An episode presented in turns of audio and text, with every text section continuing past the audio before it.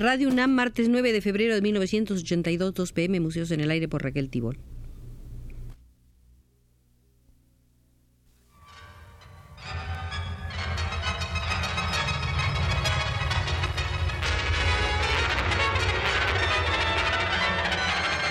Museos en el Aire.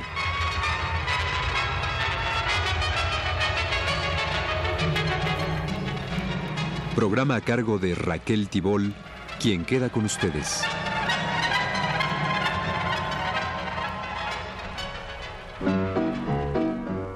Und was bekam der Soldatenweib aus der alten Hauptstadt Bra? Una vez más, estamos en el Museo del Expresionismo, donde nos espera para guiarnos Lionel Richard. Comenzaremos por la sala donde se confronta el expresionismo con el futurismo, dos movimientos muy diferentes.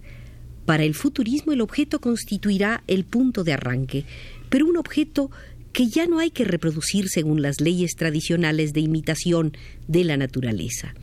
Se obtiene lo típico mediante la transformación de la impresión recibida tras una experiencia individual particularmente óptica, y la reproducción del objeto se realiza dentro de su carácter abstracto gracias a la formalización óptica de las impresiones internas abstractas.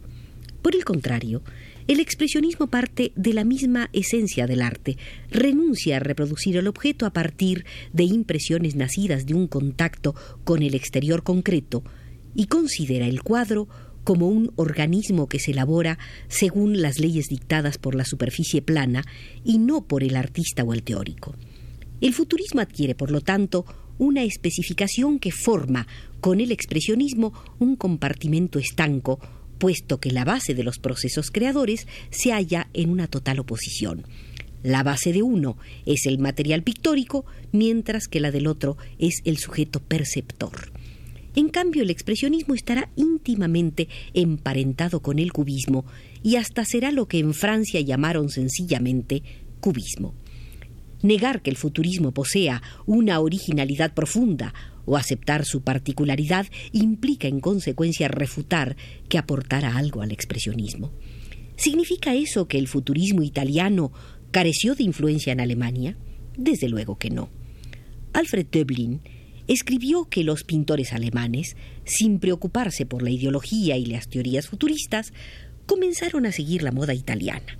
Hasta entonces se había ceñido a la poesía de la naturaleza y de súbito el dinamismo de la vida moderna penetró en el cuadro. Tampoco fue una casualidad que por esa época se invocara la noción de movimiento con tanta frecuencia.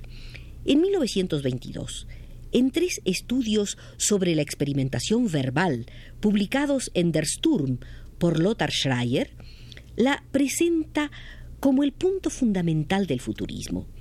Las relaciones con el futurismo, por tenues que sean, tendrán una prolongación en los contactos con Ruggero Vasari, instalado en Berlín y editor en 1922 y 23 de la revista Der Futurismus.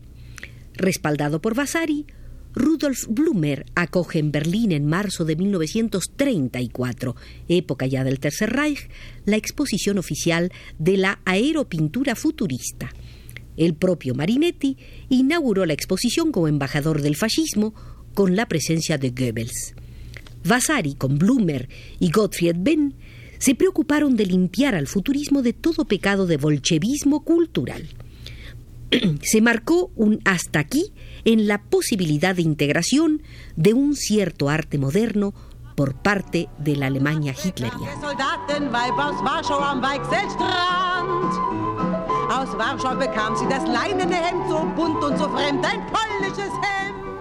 Cuando Erlisitsky y Hans Arp, en su libelo de 1925 sobre los sismos, pretenden que el expresionismo es un bistec metafísico basado en el cubismo y en el futurismo, no se equivocan quizás en lo que atañe a la pintura.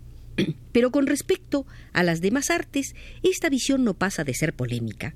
En efecto, las divergencias ideológicas entre el futurismo y el expresionismo son particularmente acusadas.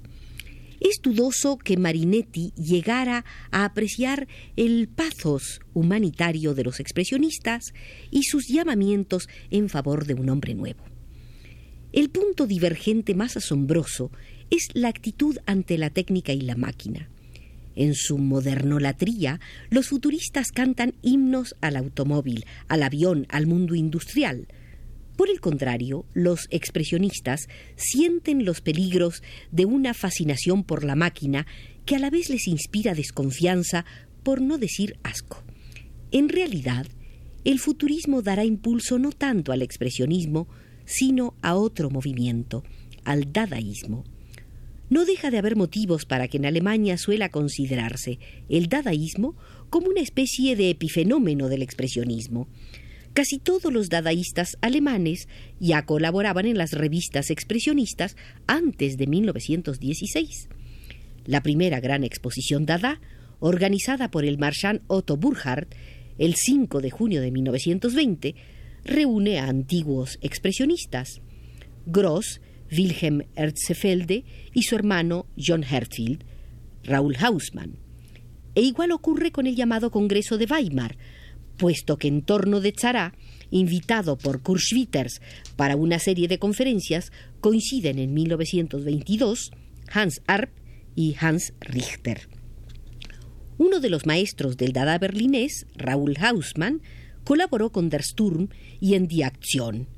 En 1917 forma parte del grupo expresionista de Dresde, animado por Konrad Felix Müller. Posteriormente es miembro del grupo Noviembre. ¿Qué pasa con Richard Hulsenbeck, otro de los iniciadores del Club Dada? En 1915 es organizador de la Gran Velada Expresionista de Berlín con Alfred Wolfenstein y Hugo Ball. Este Hugo Ball con quien ha trabado amistad y al que sigue hasta Zúrich el 26 de febrero de 1916 para volver a Alemania un año después y convertirse en propagandista del dadaísmo. Al evocar esta velada en la carta un amigo, solo jura entonces por el expresionismo.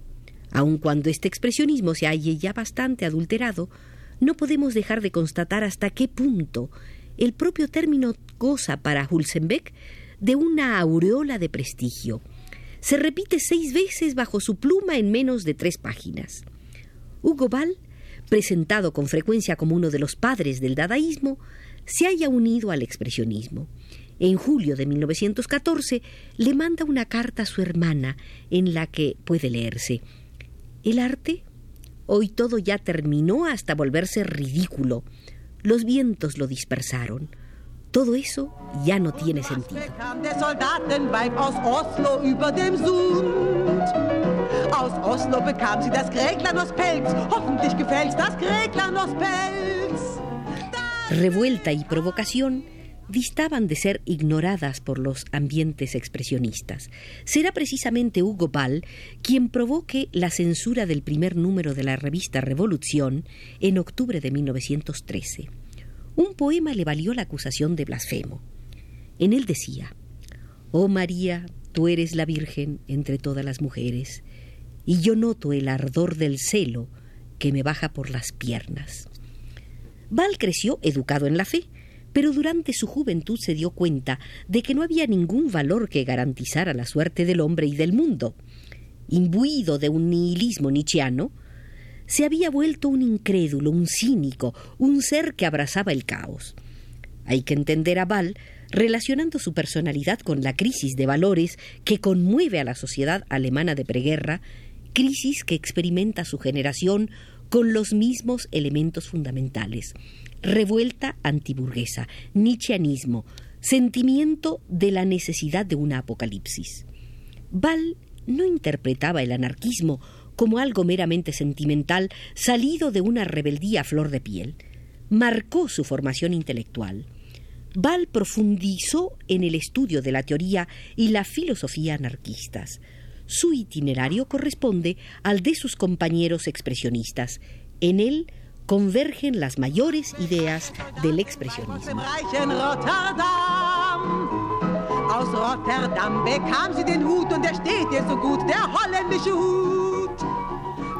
En 1910, Hugo Ball se interesa apasionadamente por Bakunin.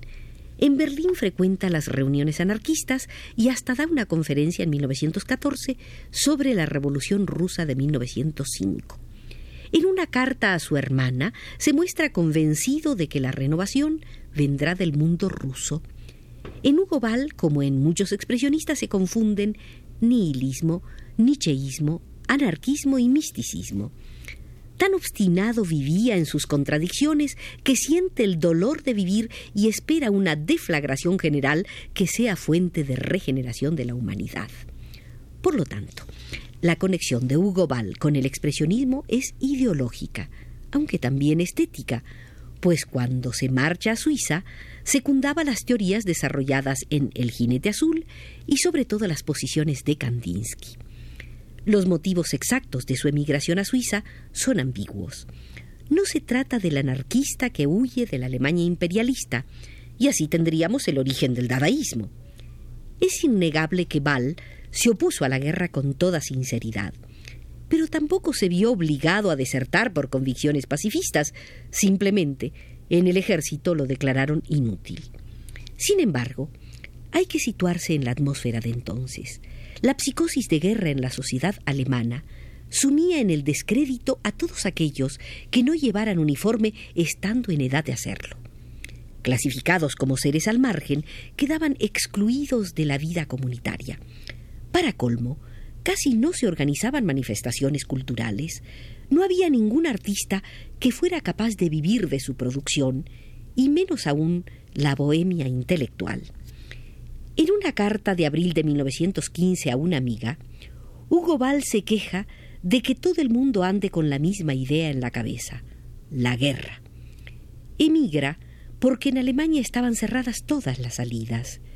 En Zúrich se le unen en sus proyectos el rumano Marcel Janko y después Hans Arp y Tristan Tzara. Y así se forma alrededor de Ball el círculo que ha de dar origen al dadaísmo. Hans Arp es por su formación el que mayor parentesco espiritual tenía con Ball. También es el único que poseía un óptimo conocimiento de los movimientos de vanguardia contemporáneos y el que mejor los había aprovechado para seguir luego su propio camino.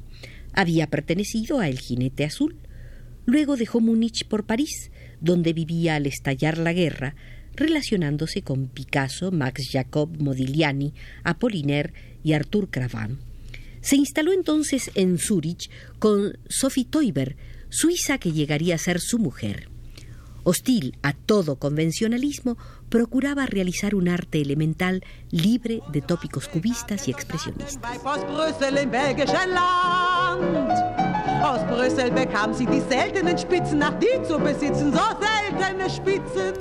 En Zúrich, Hugo Ball resucitó la idea de la síntesis de las artes tan propiciada por el grupo de Kandinsky. Para el cabaret Voltaire, Arp puso a su disposición algunas obras originales, unos cuantos aguafuertes de Picasso y cuadros de Van Res y Arthur Segal. Cuadros de todos los estilos, futuristas, cubistas, expresionistas, cubren las paredes del cabaret Voltaire. Cuando por insistencia de Tzara se considera la posibilidad de una publicación común y cuando a principios de junio de 1916 aparece el almanaque del cabaret Voltaire con el nombre de Dada por vez primera en la presentación redactada por Val, fechada el 15 de mayo de 1916, todavía se percibe un deseo de prolongar determinados elementos ya elaborados por el movimiento expresionista con anterioridad a 1914. Val se siente orgulloso de las colaboraciones de Apollinaire, Kandinsky y Marinetti para el almanaque. Algunos textos eran originales y otros los publicó sin la autorización de los autores. Esto sucedió con Apollinaire y muchos más. A diferencia de los círculos expresionistas, que cultivaban un individualismo creador, búsquedas y espectáculos se vuelven en Dada tan colectivos que es constante la relación de uno a otro, de uno con otro, hasta el punto que la inventiva personal se diluya en la creación colectiva. La llegada de Richard Hulsenbeck a Zúrich el 23 de febrero de 1916 marca un segundo periodo en Dada. Con él surge el estallido de la revuelta, el desprecio patente al filisteísmo, un extremismo antiburgués exacerbado. Con Hulsenbeck llegó el escándalo. provocación colectiva que supone burlarse de un tiempo y sus valores. Cada velada terminaba regularmente en un tumulto frenético digno de comisarías y manicomios. En el dadaísmo, la ruptura con lo que le precede no es tan fuerte como algunos han pretendido muy a menudo. Conviene prescindir de esas leyendas según las cuales Dada nacería espontáneamente sublevado contra la guerra y la burguesía que la había organizado. El bandazo hacia la nada supone la tentación de llegar hasta el final de un itinerario.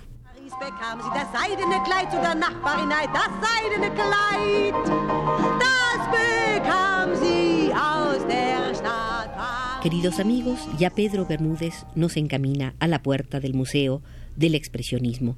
Aquí quizás nos encontraremos otra vez.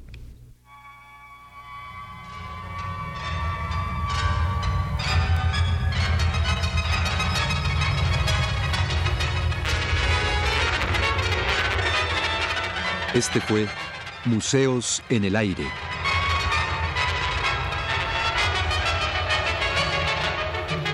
El programa de Raquel Tibol que se transmite todos los martes a las 14 horas.